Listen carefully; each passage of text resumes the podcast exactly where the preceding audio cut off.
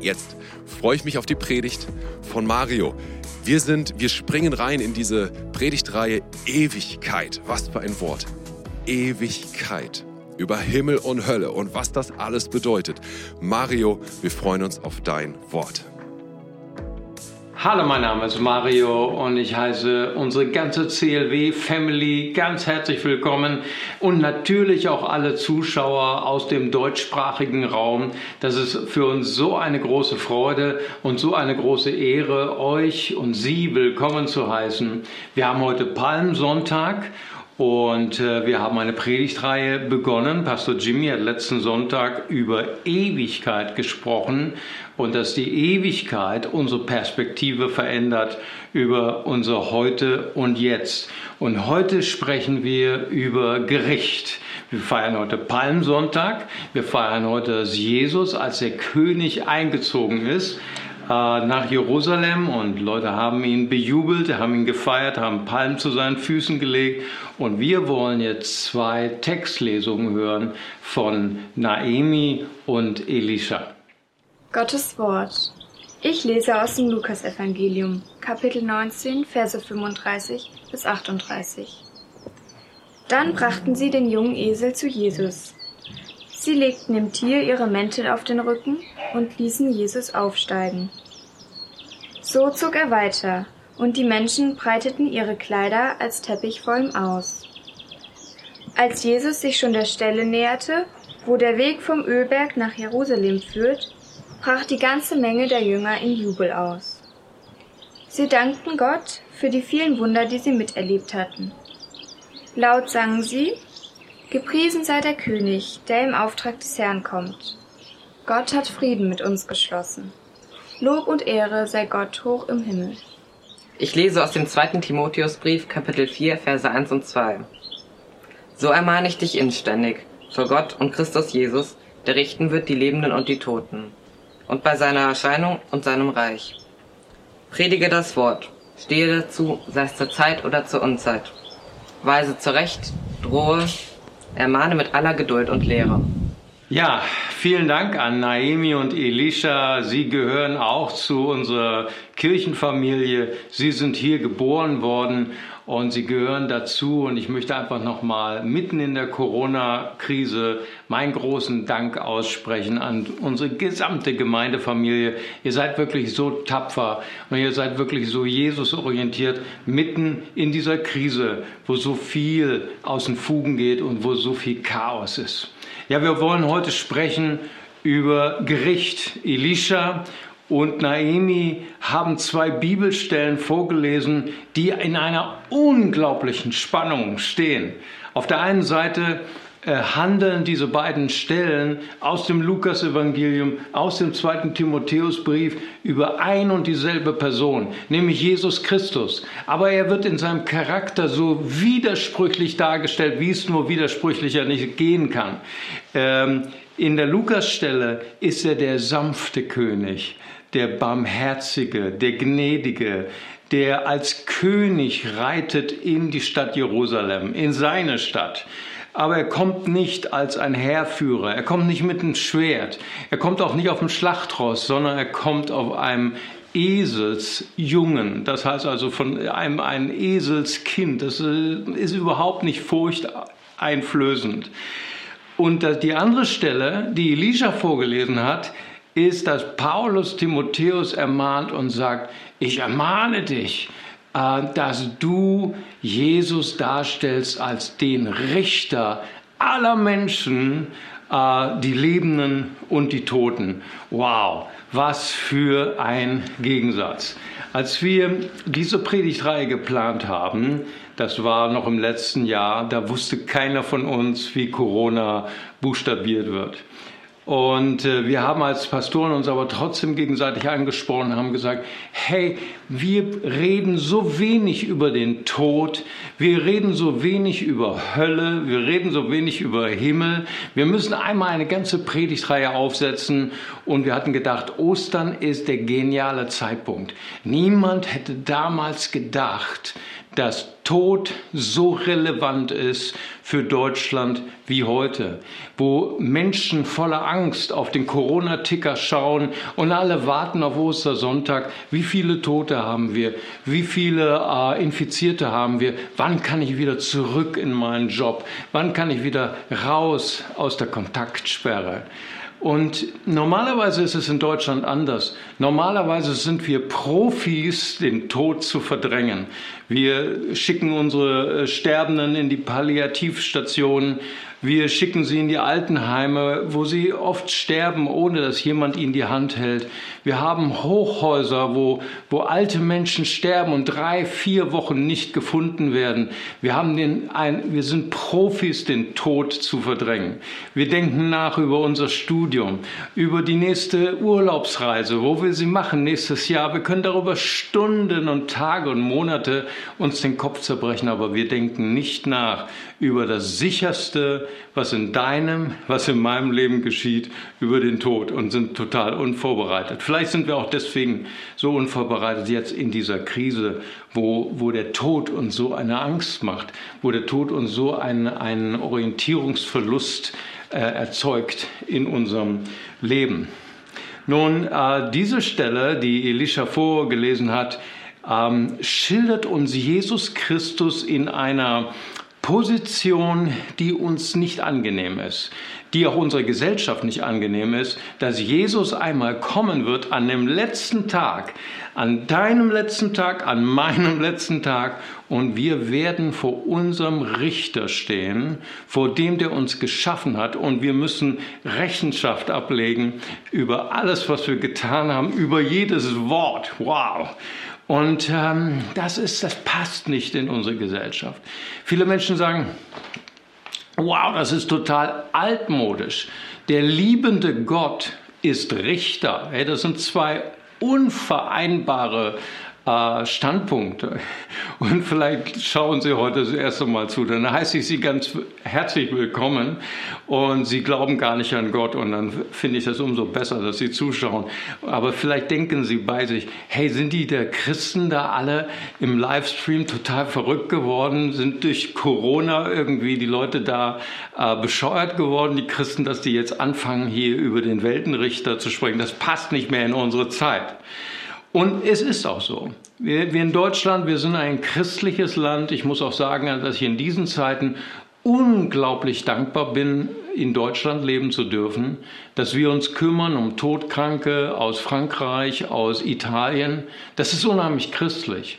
Und doch ist Deutschland auch sehr stark geprägt von dem Atheismus, der Aufklärung und auch von dem sogenannten neuen Atheismus. Ähm, ein Vertreter des neuen Atheismus ist Christopher Hitchens. Und er sagt, dass der Atheismus zwei Dinge energisch ablehnt. Erstens, da ist kein Gott. Wir sind weder von einem Gott erschaffen noch erdacht. Und das Zweite ist, was der Atheismus absolut vehement ablehnt, ist, dass irgendein Gott oder irgendeine Person im Universum einmal uns richten wird. Er sagt, die Sterne, Sie schauen herab auf die Erde und sie sind nicht beeindruckt über unsere Geburt, über unser Leben, über unser Gehen. Sie nehmen keine Notiz davon.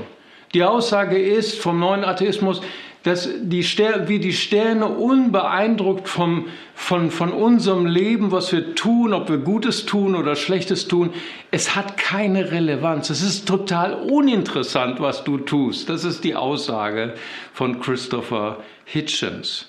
Und das, und das Zweite ist, dass die Evolution, sie weiß nichts von uns Menschen.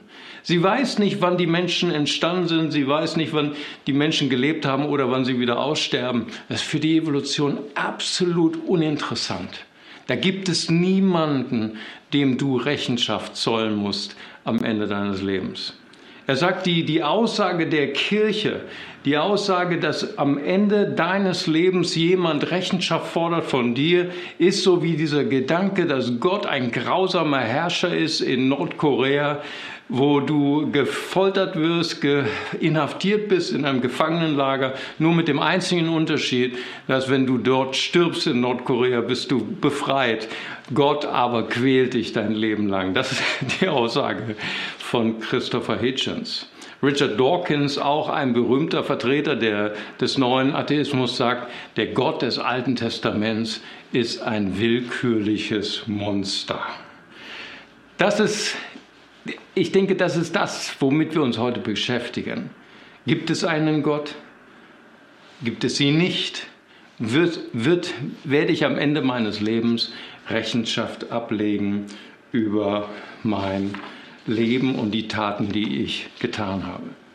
Zu denken, auch für uns Christen, dass Jesus nicht nur der sanfte König ist, der Vergebene, sondern dass er auch der Richter ist über alle Menschen, die Lebenden und die Toten, erfüllt uns mit Ungemütlichkeit.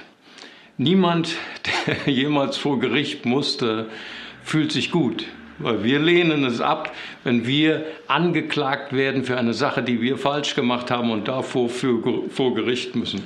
Ich kann mich äh, gut erinnern, als ich mal im Fall unserer Gemeinde vor ein Gericht musste und äh, mein Freund äh, ist Rechtsanwalt und er sagte, Mario, lass uns beten. Ich habe noch nie einen Fall in diesem Gericht gewonnen. Wir fühlten uns nicht gut. Niemand fühlt sich gut, wenn er vor Gericht muss wegen seiner eigenen Schuld. Und deswegen fühlen wir uns unwohl mit dem Gedanken, Jesus ist ein Richter. Jesus wird uns strafen. für das, was wir falsch gemacht haben, vielleicht sogar für die Dinge, die wir nicht gemacht haben. Wir lehnen solche Verse ab, wir schieben sie ab ins Alte Testament, weil die stehen auch sehr oft im Alten Testament, dass Gott ein zorniger Gott ist. So debattiert Gott mit Mose und sagt, ah, lass, halt mich nicht auf, ich will meinem Zorn freien Lauf lassen und mein Volk vernichten. What? Was? Gott ist zornig? Gott will sein Volk vernichten? Hammer, das gehört nicht zu uns. Wir sind Christen, wir lesen nur das Neue Testament. Das ist die jüdische Bibel, das ist die Bibel für andere Menschen, nicht für uns. Aber ich habe noch, ich setze noch oben einen drauf. Gott ist nicht nur zornig, er hasst auch. Da heißt es im äh, Psalm 11, Vers 5, äh, den Gewalttätigen hasst der Herr aus der tiefsten Seele. Wow, das steht in der Bibel? Ja, es steht in der Bibel. Und das ist nicht so, wie wenn dein, dein Freund dich einlädt zum Austernessen. Du isst das erste Mal Austern in deinem Leben und dein Freund fragt dich, na, wie war es? Und du sagst, ich hasse es. nein, nein, hier, Gott hasst aus tiefster Seele. Gott ist zornig und will Menschen vernichten. Vielleicht sagen Sie, vielleicht sagst du, wow, was für ein schrecklicher Gott. Ich glaube, äh, Richard Dawkins hat doch recht. Er ist ein willkürliches Monster im Alten Testament.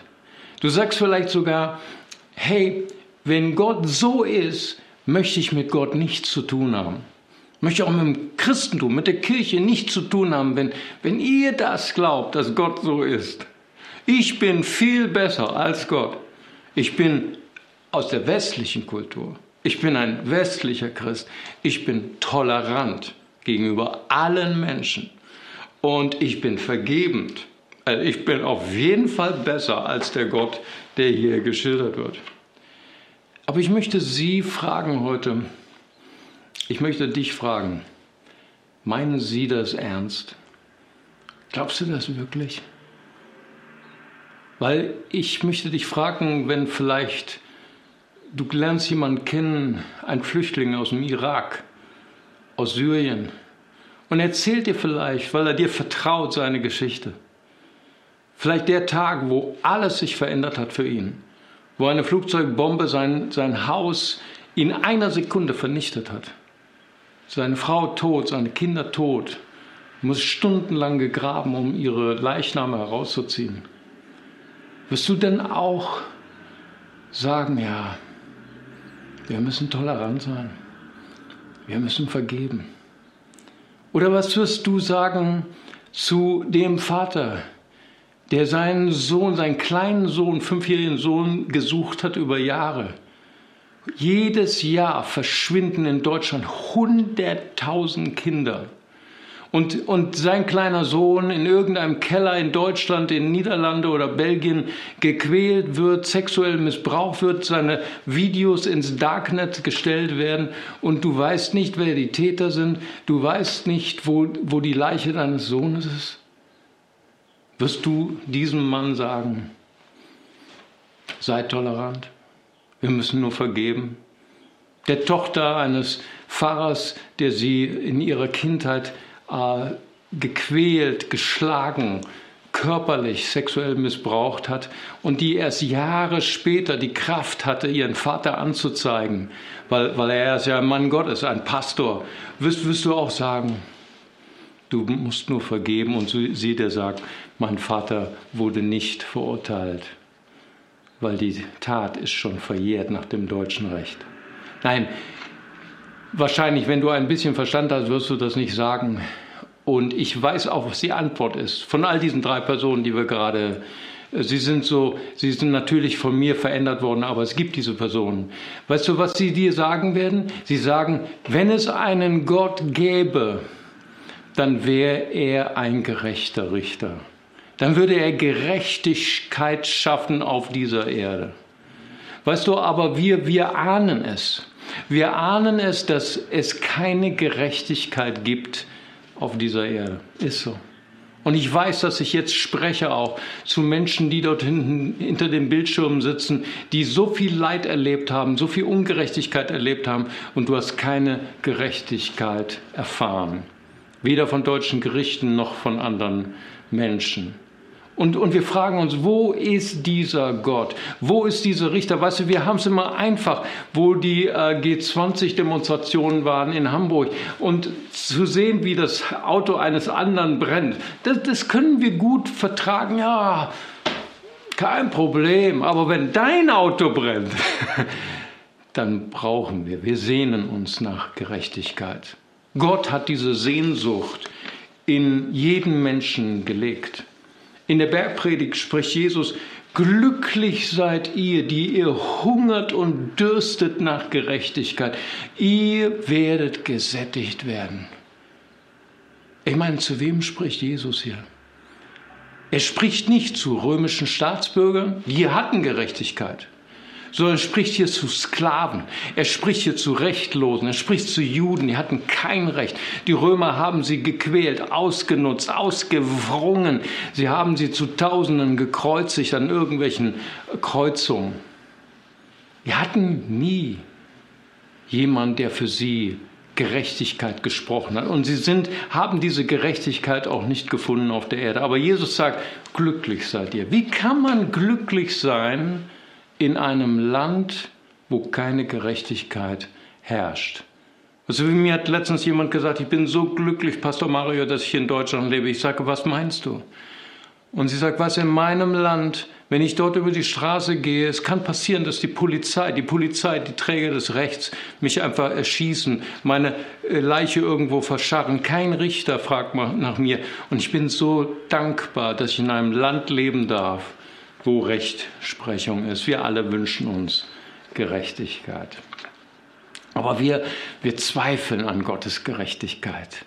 Wir, wir denken, äh, da sind Millionen, Milliarden von Menschen, die haben vor Jesu Geburt gelebt. Wird Gott sie alle schuldig sprechen, weil sie nicht das Evangelium gehört haben? Was ist mit diesen Menschen? Was und die Bibel lehrt uns etwas. Sie sagt, Gott richtet uns nicht aufgrund unserer Taten. Gott richtet dich aufgrund deines Herzens. Woher ich das weiß? Im 1. Samuel 6 heißt es, da sagt Gott zu seinem Propheten, weißt du, die Menschen schauen auf das Äußere. Die Menschen schauen auf den Schein, aber ich schaue auf das Herz. Und weißt du, es heißt im, im Römerbrief Kapitel 2, 15, 16, dass es viele, viele Nationen gibt, die wissen nichts von der Torah, die wissen nichts von dem Gesetz Gottes, sie wissen auch nichts von dem Evangelium. Aber ihr Gewissen trägt das Gesetz Gottes und ihr Gewissen richtet in ihrem Herzen und Gott sagt, ich richte auch Menschen, die keine Ahnung haben vom Evangelium, nicht nach ihren Taten, sondern nach ihrem Herzen. Und das Zweite ist, was wirst du, was werde ich heute mit den einladenden Worten von Jesus tun? Jesus, der kam, um uns zu retten. Johannes 3, Vers 16. So sehr hat Gott die Welt geliebt, dass er seinen eingeborenen Sohn gab. Jeder, der an ihn glaubt, wird ewiges Leben haben. Wer Jesus nicht hat, der ist schon gerichtet. Und ich erinnere uns an den Mörder, der wirklich das Gericht, wirklich die Hölle verdient hat. Er ist gekreuzigt Seite an Seite von Jesus. Und er sagt zu Jesus, Jesus, gedenke meiner, wenn du in dein Reich kommst. Was werden wir mit den Worten von Jesus tun? Werden wir Jesus annehmen? Werden wir ihn einladen in unser Herz oder werden wir ihn ablehnen so wie es im Johannesevangelium Kapitel 12, 48 heißt. Doch wer meine Botschaft und wer mich ablehnt, wird am Tag des Gerichts durch meine Worte gerichtet werden. Denken wir an die Geschichte, die Jesus uns erzählt von den beiden Männern im Tempel. Der eine, der Gerechte, der in der ersten Reihe im Gottesdienst steht und sagt, Gott, ich danke dir, dass ich besser bin als alle Sünder, dass ich gerecht bin. Und der Sünder, der an der letzten Reihe steht und nicht wagt aufzuschauen und an seine Brust schlägt und sagt, Gott sei mir Sünder gnädig. Gott richtet uns nicht nach unseren Taten, Gott richtet uns nicht nach unserer Religionszugehörigkeit, sondern richtet uns nach unserem Herzen und er richtet uns nach dem, was wir mit Jesus gemacht haben. Er lädt uns ein. Er lädt uns ein. Nun, unsere ersten beiden Verse, die Naemi und die Elisha vorgelesen haben, waren in Spannung. Jesus, er ist beides. Er ist der gnädige, barmherzige, gütige König, der nicht auf einem Schlachtross nach Jerusalem einzieht, sondern auf einem Eselsjungen. Und Paulus sagt zu Timotheus im zweiten Timotheusbrief, Jesus würde richten alle Lebenden und alle Toten am letzten Tag. Wow, das sind zwei Eigenschaften in einer Person. Die jüdische Bibel beschreibt Gott ähnlich. Im 2. Mose 34, Verse 4 bis 7, da sagt Gott, Gott ist barmherzig, gnädig und geduldig. Und Gott lässt niemanden ungestraft. Hier sind wieder beide Aspekte drin. Gott der Barmherzige, der Gnädige, der geduldige Gott und der, der niemanden ungestraft lässt. Luther übersetzt hier das hebräische Wort mit geduldig. Gott ist geduldig. Elberfelder übersetzt es mit ähm, langsam zum Zorn. Ich weiß nicht, ob du weißt, wovon diese Stelle spricht. Es ist wahrscheinlich das, was du und was ich nicht habe. Gerade jetzt in der Corona-Krise, gerade jetzt im Lagerkoller mit deinem Ehepartner zusammen, mit zwei oder drei oder vier Kindern in, deiner kleinen Wohnung ohne Balkon. Geduld. Das ist das, wo wir jetzt alle an unsere Grenzen kommen. Aber es heißt über Gott, er ist geduldig, langsam zum Zorn. Das hebräische Wort sagt, er ist Afayim Erek. Und wenn man es wortwörtlich übersetzt, dann heißt es, Gott hat die längste Nase im Universum. Ich habe uns mal ein Foto mitgebracht von äh, Pastor Markus aus äh, Wuppertal, der breiteste Pastor äh, Deutschlands. Und hier zeigt er sich mit seinem neuesten Freund ein Elefant, der ihn mit seinem Rüssel umarmt. Sicherlich ist der Elefant das Tier auf Erden mit der längsten Nase. Aber die Bibel sagt, Gott hat die längste Nase im Universum. Was bedeutet das? Das bedeutet so viel, dass wenn, wenn ich zornig bin, dann atme ich kurz ein und dann atme ich nicht nur aus, sondern wie mit einem Flammenwerfer vernichte ich alle Menschen um mich herum mit meinem Zorn. Und wie viele Beziehungen sind durch nicht langmütigen Zorn vernichtet worden. Wenn du aber Afayim Erek bist, wenn du langmütig bist, wenn du äh, langsam zum Zorn bist, dann bist du ein bisschen wie Gott. Gott, wenn er zornig ist auf uns, dann atmet er lange ein und dann hält er den Atem lange an und dann atmet er langsam aus. Sein Zorn unterscheidet sich von meinem Zorn in folgender Weise. Mein Zorn ist immer egoistisch, immer selbstzentriert. Wegen meinem Ego bin ich verletzt worden. Deswegen bin ich zornig, weil meine Selbstbezogenheit verletzt ist. Deswegen bin ich zornig. Gott ist nicht zornig wegen seinem Ego. Gott ist die selbstbewussteste Person im ganzen Universum. Weißt du, warum Gott zornig ist? Gott ist zornig, weil wir unser Leben wegwerfen für die Sünde, weil wir unser Leben wegwerfen für die Drogen, für Sex außerhalb der Ehe und für all diese Dinge, dass wir unser Leben zerstören. Und er ist zornig, weil es ihm um uns geht. Er ist zornig wie ein Vater. Mein Sohn hat mir jetzt mal eine Story erzählt. Ich habe sie auch ein bisschen vergessen. Und er sagte, Papa, kannst du dich noch erinnern, als ich 13 war? Da habe ich mir jeg jeglichen äh, Streich ausgedacht und ich habe dich zur Weißglut getrieben. Ich sage, ja, ich erinnere mich. und eines Tages hat er irgendwas ausgefressen und er, er hatte das Pech, dass er dafür angezeigt worden ist und er musste vor die Polizei. Er hatte einen Termin bei der Polizei und meine Frau hat mir das gesagt und, und er saß wie so ein Häufchen Elend in der Küche und ich kam von der Arbeit nach Hause und ich glaube, er hat erwartet, dass Feuer und Schwefel von der Küchendecke regnet und ich ihn total zur Sau mache. Und er sagte, Papa, du warst so langsam zum Zorn, so langmütig. Du hast mich behandelt wie einen deiner Seelsorgefälle. Du hast mich genau vorbereitet auf diesen Polizeitermin, was ich sagen soll, was ich tun soll, was ich nicht tun soll, was ich nicht sagen soll. Und es war ein toller Termin bei der Polizei. Äh, ja, da war ich einmal Afayim, Erek. Gott möchte, dass wir langmütig werden. Das heißt in Sprüche 16, Geduld zu haben ist besser als ein Held, der Städte erobert.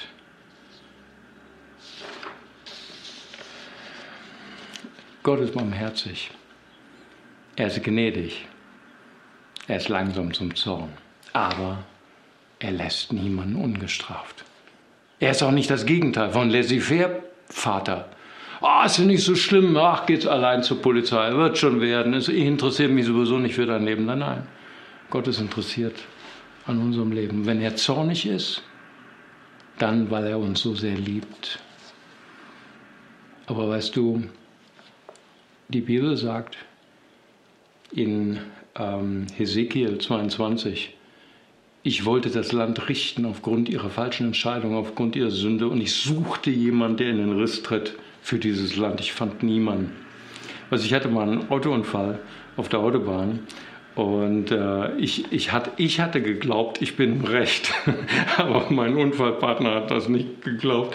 Und wir gingen, fuhren auf den Seitenstraßen, die Polizei kam und äh, mein Unfallpartner hat der Polizei gesagt, dieser Mann, also ich, wollte mich umbringen, er ist schuld. Und ich wollte einfach meine Gegendarstellung, ich wollte einfach sagen, wie ich das empfunden habe. Und die Polizei war sofort eingenommen von, der, von meinem Unfallpartner und hat gesagt, Sie sind schuld, Sie halten jetzt den Mund und stellen sich da in die Ecke. Und ich, ich, ah, ich wusste, ich hatte recht. Und ich habe auch ein Jahr später von der Staatsanwaltschaft Recht bekommen. Aber ist egal, das war jetzt der Tag. Und ich bin so bedroppelt nach Hause und ich habe meine Autoversicherung angerufen und ich habe gesagt, ah, ich weiß, ich bin im Recht, aber die Polizei denkt, ich bin nicht im Recht. Und dann haben sie mir geantwortet, Herr Warnschaffe, es ist uns völlig gleichgültig, ob Sie schuld sind oder nicht. Wir sind Ihre Versicherung und wir tragen jeden Schaden von Ihrem Unfallgegner und von Ihrem Auto. Boah! Habe ich gedacht, Versicherungsmakler zu sein, ist etwas Tolles. Ich fühlte mich so aufgebaut. Und weißt du, Gott, er lässt niemanden ungestraft. 2. Mose 34. Er ist kein Laissez-faire-Gott. Er lässt nicht fünf Grade sein. Er, er ist der gerechte Gott. Und er straft auch, wenn wir Unrecht getan haben. Aber er hat einen Mann gesetzt, geschickt, einen Mann, der in den Riss getreten ist für mich und für dich. Sein Name ist Jesus. In Jesaja 53 lesen wir, dass Gott all unsere Vergehen, all unsere Ungerechtigkeit, die hat er auf ihn gelegt. Und ich möchte dich heute herausfordern. Ich habe etwas mitgebracht. Ich habe einen Stein mitgebracht und vielleicht ist da etwas in deinem Leben, was du als Last in deinem Leben herumschleppst. Vielleicht eine Beziehung, die dir sehr viel wert war. Ein Mensch, den du sehr geliebt hast und der dich geliebt hat. Aber du hast etwas getan, du hast eine Entscheidung getroffen, die du bis heute bereust, weil an dieser Entscheidung ist eure Beziehung gescheitert. Und diese Person hat dir nie oder konnte dir nie vergeben.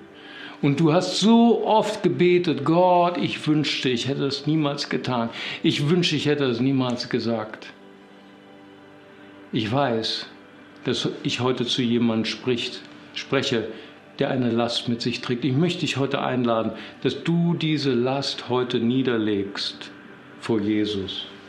Und dass ich spreche auch zu Menschen, die einen anderen Stein mit sich tragen.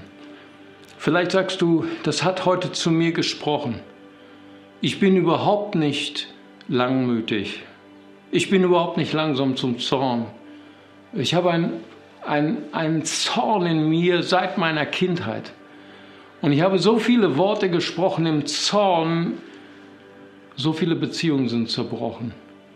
Und ich wünschte, ich hätte meinen Kindern niemals das gesagt, was ich damals gesagt habe. Und meine Kinder wollen heute keinen Kontakt mehr zu mir. Und ich möchte dich heute auch herausfordern und sagen, dass du heute deine Last ablegst zu den Füßen deines Retters und Richters, Jesus Christus.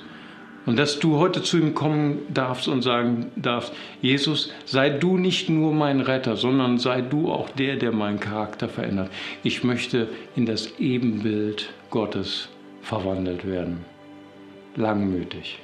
Und ich lade dich ein, ich lade sie ein, dass du mit mir ein Gebet der Hingabe sprichst. Und du kannst es in deinem Herzen nachbeten. Wir beten zusammen. Lieber Vater, ich komme heute zu dir. Vergib mir meine Schuld. Reinige mich von aller Last der Sünde. Herr Jesus Christus, sei du mein Herr, sei du mein Retter. Dir will ich folgen und dir will ich dienen. In Jesu Namen. Amen. Und es war uns heute so ein Vorrecht, Sie bei uns zu Gast zu haben. Und ich würde Sie sehr, sehr gerne einladen, auch, dass Sie äh, mit uns Kontakt aufnehmen, dass Sie bei uns auf die Homepage vorbeischauen, clwbonn.de. Und dass, wenn Sie einfach ein Gespräch wünschen oder wenn Sie einfach mit uns Kontakt aufnehmen möchten, dass Sie einfach uns eine Nachricht schicken. Das würde uns sehr, sehr glücklich machen. Ich wünsche Ihnen in dieser herausfordernden Zeit alles, alles Gute, Gottes Segen, den Frieden Gottes und bleiben Sie gesund.